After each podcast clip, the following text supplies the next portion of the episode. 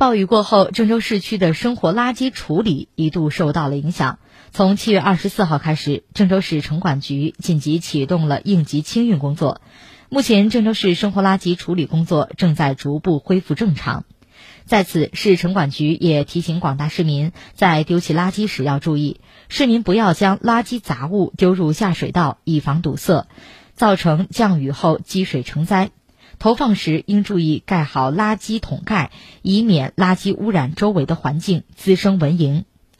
倡导居民按照郑州市生活垃圾分类要求进行投放，投放后做好手部清洗、消毒等个人防疫措施。